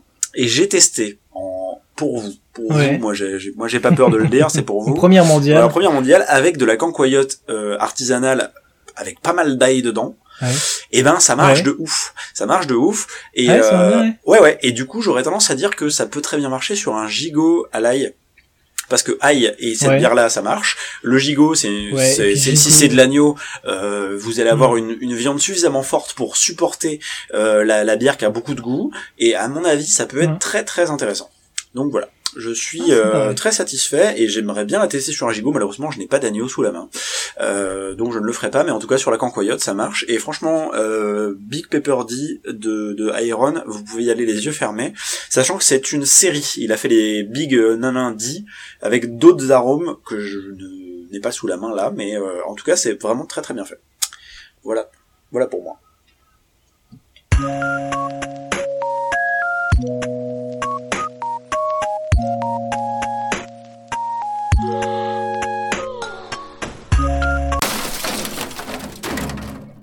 Alors on est vraiment désolé, il se trouve que euh, les joies de l'informatique euh, nous ont un peu contraints à euh, faire un, nouvel enregistrement pour la dernière partie de cette émission parce que parce que j'ai le plaisir d'avoir un dictaphone qui quand j'ai mis en pause l'enregistrement n'a pas voulu reprendre quand j'ai dit reprendre.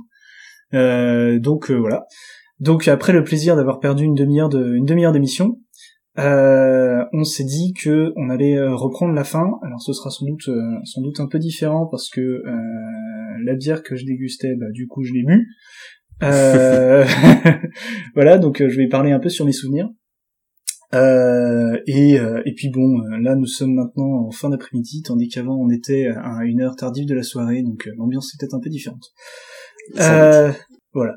Du coup, on est toujours, je suis toujours euh, avec Martin euh, et euh, c'est donc à mon tour de euh, vous présenter une euh, une bière. Euh, alors, je vais vous présenter une bière plus exactement. Je vais vous présenter une bière et demie parce que parce qu'en fait, bon, essayons d'expliquer les choses. Euh, j'ai, euh, je suis actuellement euh, en confinement, donc pas en région parisienne. Je pense que tout le monde l'a compris. Euh, et euh, près de chez moi, il y a une brasserie euh, donc qui est basée à Saint-Nazaire, qui s'appelle la brasserie Bouillet, et qui, dans cette période de confinement, comme on en a déjà pas mal parlé pour ce qui se passe à Paris, mais aussi en dehors de Paris, ben, les brasseries font des drives ou livrent à domicile. Et donc moi j'en ai profité pour un peu découvrir les brasseries du coin où, où j'étais.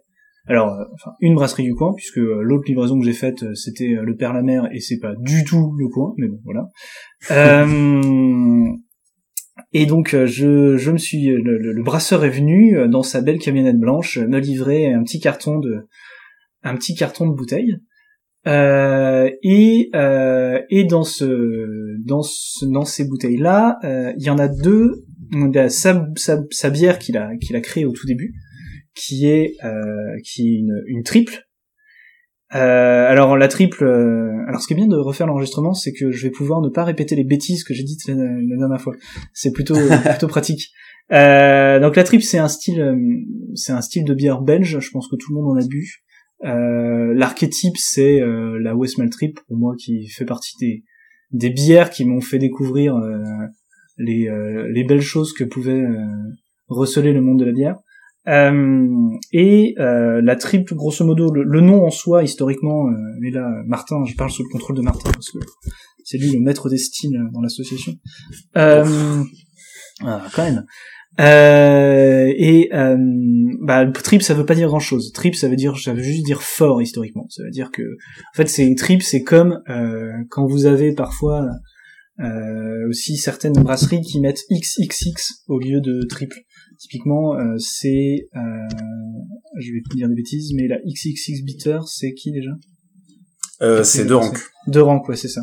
De rank a une XXX bitter, qui est une sorte de euh, de, de d'IPA belge euh, et qui du coup est forte et du coup ben ils ont mis euh, le, le- nom XXX qui est euh, qui est un équivalent historiquement de ce que ce qui était une triple qui en fait était plus forte que la double qui elle-même était plus forte que la simple et plus fort que la triple il y avait la quadruple euh, aujourd'hui euh, la triple c'est un peu comme avec euh, comme avec la saison, c'est-à-dire que c'est un style qui s'est euh, créé autour d'une seule bière, c'est-à-dire qu'il y a une bière qui est un peu l'étalon, et après tout le monde a essayé de, de refaire des choses un peu dans ce genre-là.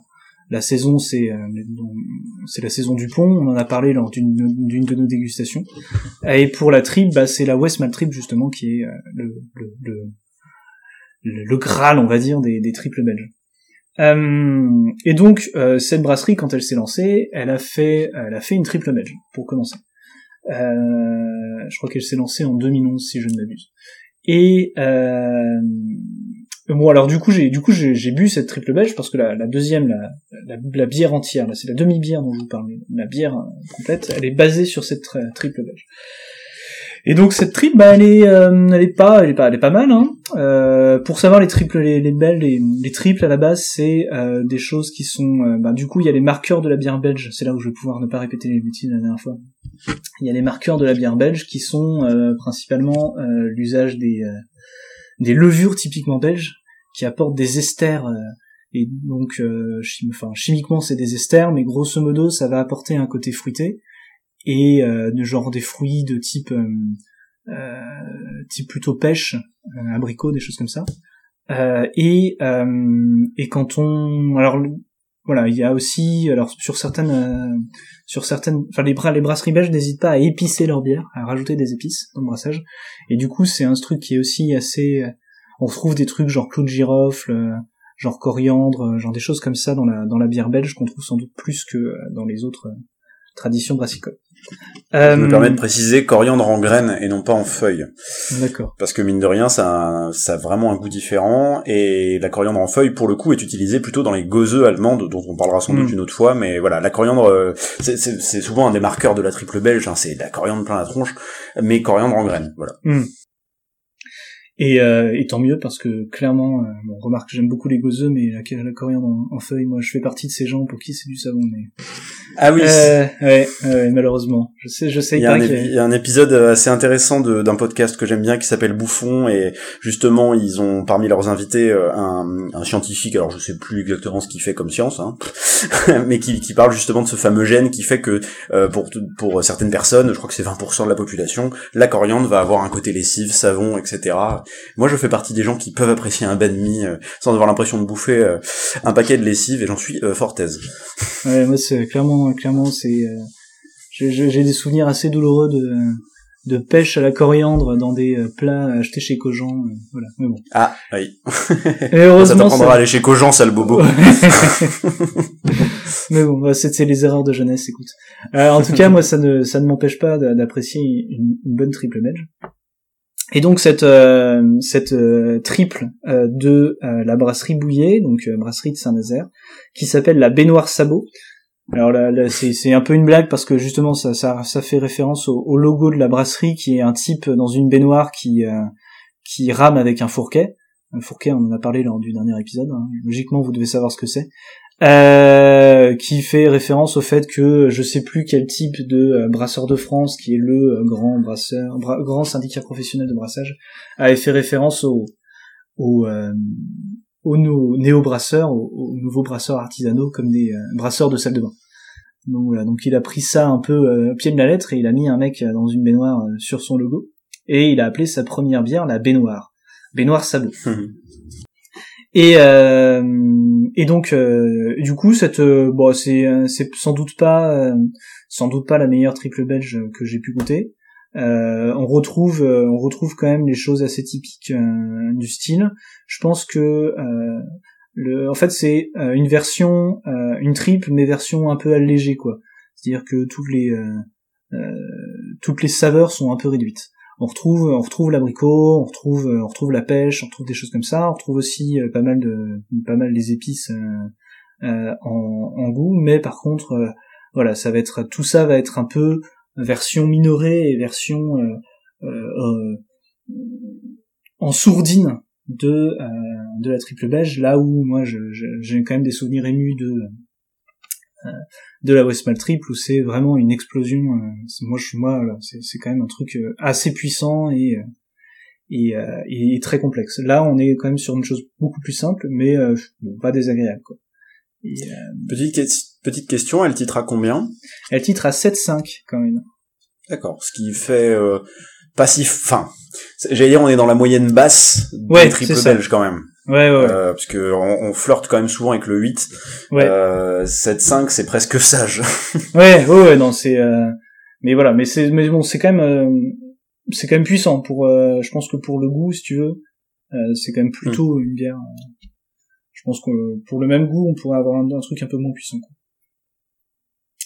et du coup, le, truc marrant, c'est que c'est que il fait des bières un peu éphémères aussi. Alors il a cette brasserie, elle est, moi je la trouve assez intéressante. Elle a toute une gamme de bières euh, permanentes qui sont pas inintéressantes, notamment euh, elle a elle a des IPA extrêmement amers en fait, qui sont très portés sur le côté euh, amer et très résineux de tu sais si... houblon.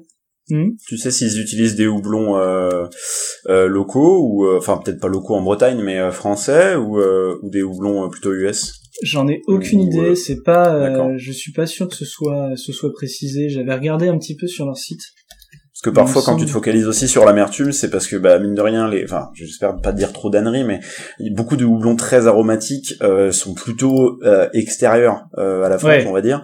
Euh, tu trouves des houblons très aromatiques en Nouvelle-Zélande, en, en, Australie aussi. et c'est vrai que les houblons européens sont en général plus sur la résine, le terreux, l'herbacé, on pense évidemment aux houblons anglais. même si les, les Allemands ont fait quelques houblons plus aromatiques euh, sur le fruit, hein, le Alerta au blanc et compagnie. Mais c'est vrai que typiquement il y a certaines bières qu'on comprend mieux en connaissant le houblon. Euh, moi je pensais à l'IPA de chez la brasserie de lettres, ou que, que c'est vrai que pour les IPA actuels, tu te dis bah c'est bizarre, pourquoi j'ai pas un Danao comme d'habitude? Et en fait c'est parce qu'ils utilisent des houblons euh, qui poussent en région parisienne, et du coup c'est impossible d'avoir des houblons avec un caractère aromatique sur le fruit exotique. Euh, mm. donc c'est pour ça que je me disais tiens peut-être que ça vient de là, mais évidemment on n'a pas la réponse. Non j'ai pas la réponse. Je sais juste quand je vais sur leur site euh, sur leur IPA. Alors ils ont une IPA et une, Imperial IPA. Sur leur mhm. IPA, euh, ils, juste, ils, disent juste qu'ils utilisent cinq houblons différents. Donc oh. j'imagine quand même qu'ils mettent, euh, qu'ils en mettent quand même vraiment, enfin qui, qui voilà que c'est pas que que que de la mer quoi. Tu vois, c'est non, sans, sans, doute pas à 5, je vois pas l'intérêt de mettre 5 houblons amérisants.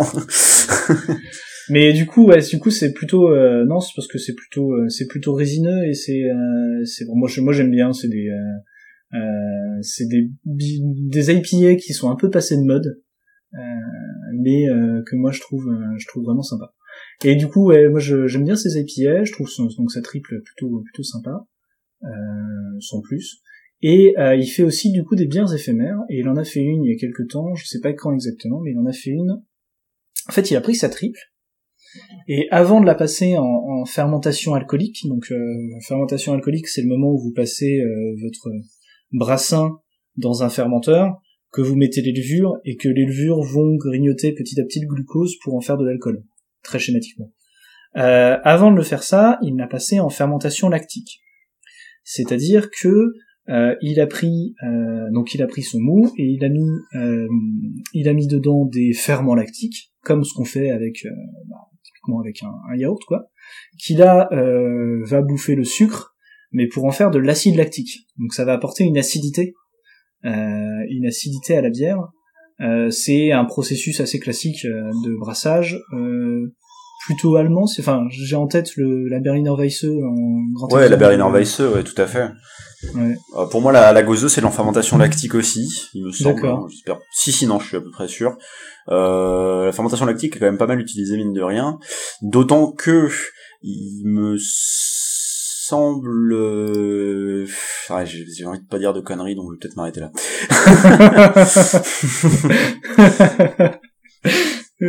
ouais, il faut s'attendre à ce qu'on raconte des conneries de toute façon dans ce podcast. Euh, et du coup, il a, il a passé cette euh, avant de, donc il l'a passé en fermentation euh, lactique. Et ensuite, il l'a mis en fermentation alcoolique, quand même, parce que, euh, voilà, c'est quand même de, l'alcool. Hein. Euh, et euh, il l'a mis en, à fermenter avec des framboises. Et du coup, ça donne une sorte d'hybride un peu bizarre, euh, au moins sur le papier, entre, entre du coup une triple et une bière acide. Alors du coup, quand alors malheureusement, j'ai, je vais pas le faire en direct parce que voilà, ça fait ça fait quelques jours. Mais euh, quand on sert dans le verre cette bière, euh, la première chose qui frappe, c'est que c'est la couleur. Euh, c'est la couleur et euh, donc qui est en fait une couleur hyper rubis. Euh, Martin l'avait vu un peu. oui, oui. Je me, je, me, rappelle de la visio qui était émouvante. Voilà, exactement. et ouais, du coup un truc vraiment rouge, un rouge très framboise quoi. Voilà, c'est vraiment. elle avait une très très belle couleur. Et euh, et euh, alors un petit petit défaut euh, pas hyper grave, hein, mais la, bouteille m'a explosé, m'a explosé entre les mains. Quand j'ai débouché, ça a gueuché comme on dit. Donc c'est à dire que ça a produit beaucoup beaucoup de de, de mousse et ça m'a un peu recouvert les genoux. Ah ouais, à, tel point que voilà ça ça déborde de la bouteille. Ouais. Quand vous avez, quand vous êtes obligé, vous connaissez sans doute le cas, quand vous êtes obligé d'aller mettre votre bouteille au-dessus de, l'évier, au-dessus de l'évier, ouais, c'est ça, ça gauche. Voilà. Et alors je crois que ça peut avoir plein de qui, causes. Mais... Qui n'a jamais mis son pouce dans un goulot et après tu te retrouves comme un con à plus pouvoir l'enlever parce que tu sais pas. enfin bon, en tout cas, ça m'est arrivé pas mal de fois. Oui, alors c'est une technique aussi, mais alors enfin t'as intérêt à avoir du, euh... t'as intérêt à avoir une descente solide parfois, hein, putain. Euh, oui, alors ça peut avoir plein de causes. Ça peut avoir des causes euh, toutes bêtes comme euh, trop de sucre euh, lors de la refermentation en bouteille et du coup bah trop de sucre et bah du coup ça va trop trop faire bosser la levure. Mais ça arrive quand même pas mal sur les bières euh, avec des fermentations lactiques ou des fermentations spontanées hein, mine de rien. Mm. euh, ceux qui connaissent euh, la brasserie des vignes doivent savoir que tu ne peux pas ouvrir une bouteille de la brasserie des vignes et garder ton salon intact. Qui, qui, fait beaucoup de fermentation spontanée mais qui explose systématiquement. Bon voilà c'est c'est tu, tu le sais tu il faut avoir un jardin c'est ça. Ah, et du coup, du coup, ça a gauché. Et, euh, et euh, par contre, une fois que, une fois que ça a fini de gaucher, donc une fois qu'on s'est versé un premier verre, euh, la mousse disparaît très très vite. Vraiment, ça, ça part, ça part vraiment rapidement. Et il reste un liseré autour, autour du verre, assez léger, plutôt blanc et bout de bulle très fine. Et donc, elle est, donc on voit, on voit un peu d'une très légère pétillance à l'œil dans la bière. Euh, et, surtout, bah, comme on a dit, cette couleur euh, rose, rouge, rubis, euh, vraiment, vraiment sympa. je ne me rappelle plus du nez, donc je vais pas vous en parler. Euh, je vais surtout euh, vous parler de la on, bouche. On peut, on peut supposer que ça sent la framboise quand même. Ouais, c'est ça. Ouais, je crois que c'est ça. Je pense qu'on peut pas transplanter en disant ça. Mais de, de mémoire en plus, parce que je m'en souviens quand même un petit peu, tu m'avais dit que ça sentait quand même quasiment que ça. Hein. Vraiment, le côté triple était annihilé. De, de mémoire au nez, ouais, tu disais, euh, voilà, moi je suis... le côté acide et le côté framboise, on le retrouvait, quoi. Mm. On le retrouvait au nez. Euh, par contre, euh, ouais, c'est quand même clair que le côté triple, c'était plus plus anecdotique, voire plus absent, quoi. Et, et en bouche, alors c'était vraiment, c'est sans doute sans doute le plus intéressant dans cette dégustation là vraiment c'était euh, alors le côté visuel. Et puis le, en bouche c'était un truc euh, un truc un peu bizarre. C'est-à-dire que tout d'abord euh, on avait euh, une attaque très franche et très nette euh, sur le côté euh, framboise acide et donc vraiment vraiment ce côté très puissant on retrouvait la framboise fortement présente, euh, délicieuse d'ailleurs. Je pense que les framboises qu'il a utilisées étaient absolument divines. Euh, et il a dû en mettre un paquet. Il a dû mettre un paquet de framboises pour arriver à ce goût-là. Euh, et fermentation lactique plutôt maîtrisée parce que voilà c'était une acidité qui était franche mais qui était pas désagréable et plutôt rafraîchissante quoi. Et en fait en fin de bouche et plutôt en, en, fond en arrière de langue, on avait tout d'un coup l'arrière de langue qui se réchauffait un peu, avec justement euh, le côté un peu épicé et, euh, et plus euh, abricot, on va dire, de de la de pêche de la de, de, la triple belge, mais qui arrivait vraiment à une sorte de superposition. Enfin vraiment, voilà, il y, en avait collé deux goûts. On avait collé en début, on avait mis cette belle bière acide framboise et derrière on avait rajouté un petit peu cet arrière-goût de triple qui arrivait à la fin et, euh, et du coup, bah, c'était un peu, euh, c'était un peu décevant, quoi. C'était un peu mm. décevant parce que le, bah, l'initiative était, euh, bah, était intéressante. Je pense que le, le enfin, l'expérience est intéressante. Je pense qu'elle est ratée. Je pense que ça ne se marie pas ensemble, en tout cas. C'est-à-dire que voilà, l'idée était marrante, mais euh, je pense que c'est concrètement pas une bonne idée de faire une une fermentation lactique sur une triple belge, quoi. Euh, ou alors euh, ou alors faut trouver une autre solution parce que voilà c'était vraiment dommage. Par contre euh, voilà le travail du brasseur il était là il était il était bien parce que la fermentation lactique elle était maîtrisée et enfin en tout cas le, goût le goût acide et le goût framboise après qui arrive en, fermentation alcoolique bah c'était vachement bon et il avait il avait pas lésiné sur les framboises et il avait pris des super framboises hyper bonnes quoi. Donc euh... moi, moi qui suis pas fan de triple, comme ça dans l'idée, euh, j'aurais tendance à me dire que le côté euh, framboise plus euh, fermentation lactique qui apporte cette acidité va justement euh, casser le côté que j'aime pas dans la triple, que je trouve un petit peu lourd, un peu entêtant. Mais en fait, du coup, je me dis oui, du coup, autant boire directement une Berliner Weiss framboise. Ouais. en fait, c'est c'est c'est vrai que bon. On peut, on peut se demander un peu. Et d'ailleurs, pareil, elle titrait au, au même 7.5 aussi ou... Non, non, non, beaucoup plus. Elle était à 6. 6, d'accord, ok. Ouais. ok. Et euh, je sais pas très bien pourquoi d'ailleurs, mais j'imagine qu'il a. Mais en fait, on, ça me fait, en fait, tu sais quoi, ça me fait penser à un blend euh, que tu fais quand t'es un peu sous en festival, quoi. Euh, parce que bon, moi, c'est une tradition que j'aime bien euh, dans les festivals de bière. Quand, bah, évidemment, le, le principe, c'est que vous êtes dans une grande salle avec plein de brasseries qui servent une à deux bières par brasserie. Et puis, il y a toujours un moment où, bon, on vacille un petit peu, hein, euh, on, et on dévie. Et là, on dit, toujours. oh, mais attends, je pense que c'est une super idée. Non, enfin bon, en tout cas, je le, je, je le fais pas mal. C'est une super de mélanger celle-là et celle-là avec des accords plus ou moins heureux, hein, on va pas ouais. se mentir. Et d'ailleurs, il y avait eu un événement la dernière Paris Beer Week au Super Coin qui était carrément basé sur l'idée de faire justement plein de blends. Alors t'avais soit tu prenais les blends déjà faits, mais t'avais le droit de faire les blends que tu voulais. Alors euh, éventuellement parfois le, le, le, Claudia, donc la, la, la patronne et barmaid du super coin, pouvait te dire eux c'est peut-être pas une bonne idée, t'es sûr. et euh, il y avait aussi un système de roulettes enfin euh, tu tirais au sort en gros deux bières et tu les mélangeais. Et alors je me souviens quand tu donnais ton petit papier à Claudia. Et alors moi à chaque fois elle faisait une gueule en mode oh là mon pauvre. Ça va être un cauchemar.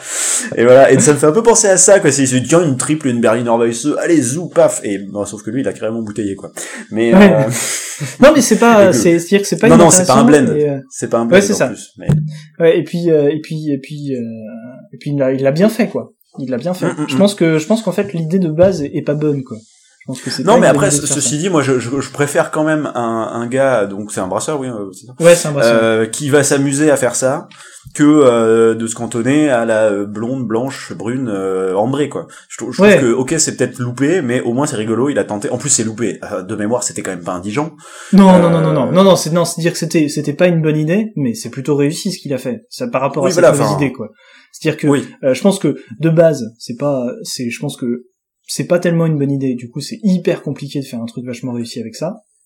Euh, et euh, il a pas parfait, il a, il a pas réussi à obtenir le la solution. Il a pas sans doute trouvé la Hmm. solution pour que ce soit très mais il y bien. en avait peut-être pas. Hein. Mais il y en avait peut-être pas. Mais euh, mais du coup, Ouais. du coup, c'était dommage parce que l'idée était marrante et qu'on aurait bien voulu que ça marche. Ça a pas marché. Mais sinon, le boulot était impeccable. Hein. Moi, je- franchement, Ouais, absolument pas Notamment l'attaque. Moi, le, le- la trip, moi, je la trouve pas pas fabuleuse, mais elle est, elle est clairement pas, elle est clairement pas mauvaise. Euh, mais et euh, euh, et par contre, son attaque euh, de framboise acide, euh, bah, elle était super, quoi. C'était vachement, Mhm. c'était vachement sympa, ça. Donc, euh, donc non, il y a aucun aucun reproche sur le travail du brasseur.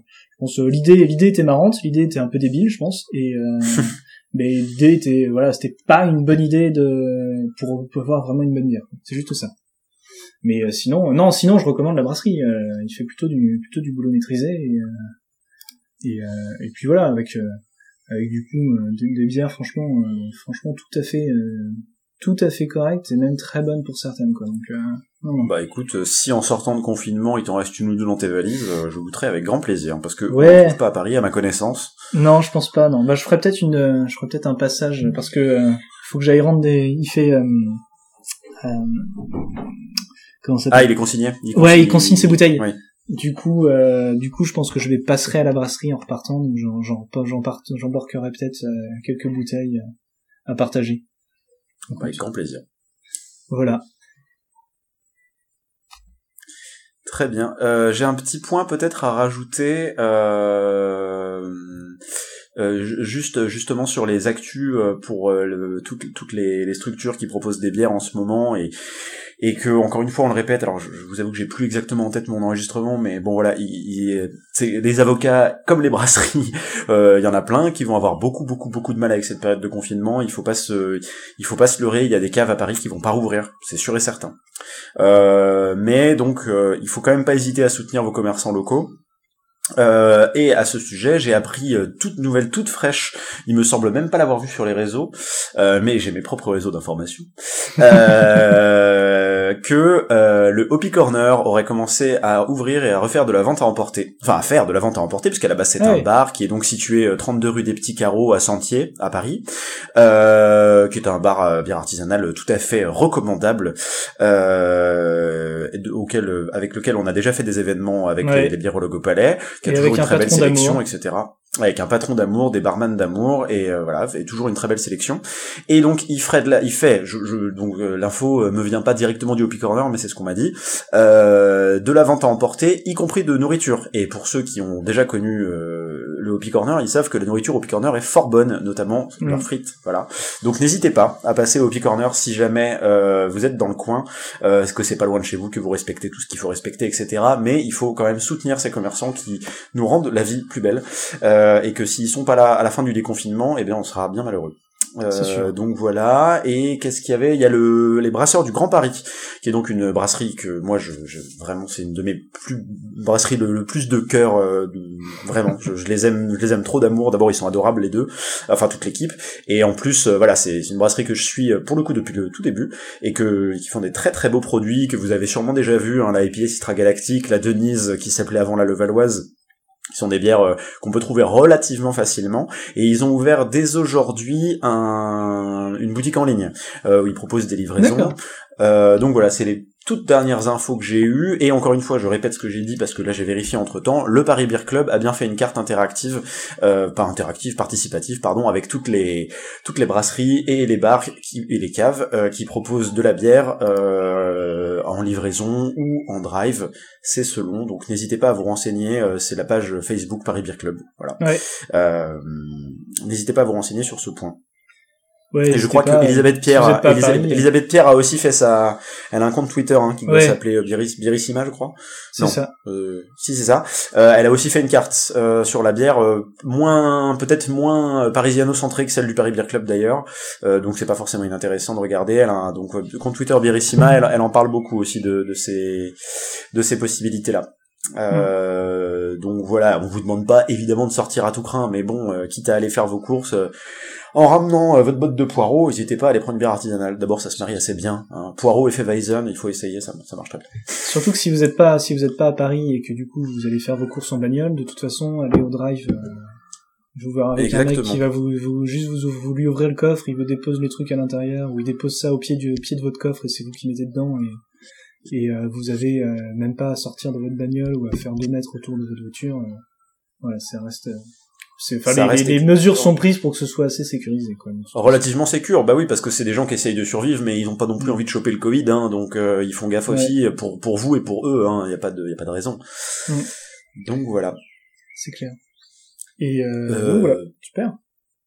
Pierre, je ne me souviens plus. Bah non, du coup, on a perdu le la conclusion. On a perdu la conclusion. Exactement. Très bien. Eh bien, eh bien, allons-y pour la conclusion.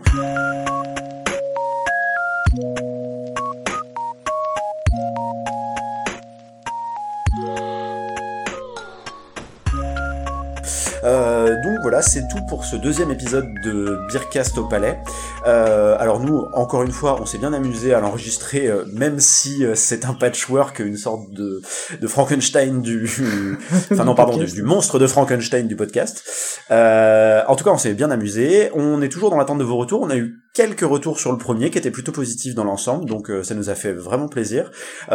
si vous avez des suggestions ou des, des idées, ou j'en sais rien, ou juste des avis, ou dire que ça, ça va pas, ou, que sais-je, en tout cas, quoi que ce soit, on est bien évidemment à l'écoute, que ce soit sur le compte Twitter des Biérologues Palais, sur le compte Facebook des Biérologues Palais, sur nos comptes Twitter respectifs. Euh, alors Ou même par email ou même par email, tout à fait. Moi, c'est arrobase le mec posor, Pierre, euh, je sais plus. Moi, c'est euh, euh je crois, tout simplement. Voilà, mais bon, de toute façon, on répond aussi sur les birologues. Mais voilà, n'hésitez pas à nous dire donc ce que vous en avez pensé, et puis peut-être si vous, je sais pas si vous avez des envies, parce qu'à un moment, on se posait la question, est-ce que ça vous intéresserait une dégustation d'une bière vraiment facile à trouver en supermarché, par exemple, euh, pour pour vous faire une idée. Et donc voilà. Donc euh, on est vraiment à l'écoute. On on en fera sans doute, peut-être probablement post-confinement d'ailleurs, parce que en tout cas moi j'aime beaucoup l'exercice et puis euh, j'aime bien m'entendre parler. parce que tu te réécoutes le soir pour t'endormir, c'est ça? Mais bien sûr, bien sûr. Alors, on est avocat ou on l'est pas. Et, euh, et pareil sur les points d'actu juridique aussi, ou bah, Ouais. actu ou pas d'ailleurs, mais sur les points juridiques, n'hésitez pas à nous faire des suggestions. Ça c'est en général c'est Pierre qui s'y colle parce que lui il se connaît vachement en droit, moi beauf. Euh, c'est juste que je suis un geek donc, du droit euh, et toi t'es juste un geek de la procédure. Donc. Oh, ouais, et encore, enfin, j'ai j'ai tout perdu, si tu savais. Donc voilà, en tout cas, on espère que ça vous aura plu, et, euh, et puis à bientôt pour un troisième épisode. On vous fait des bisous, houblonnés. Ouais, gros bisous. Salut.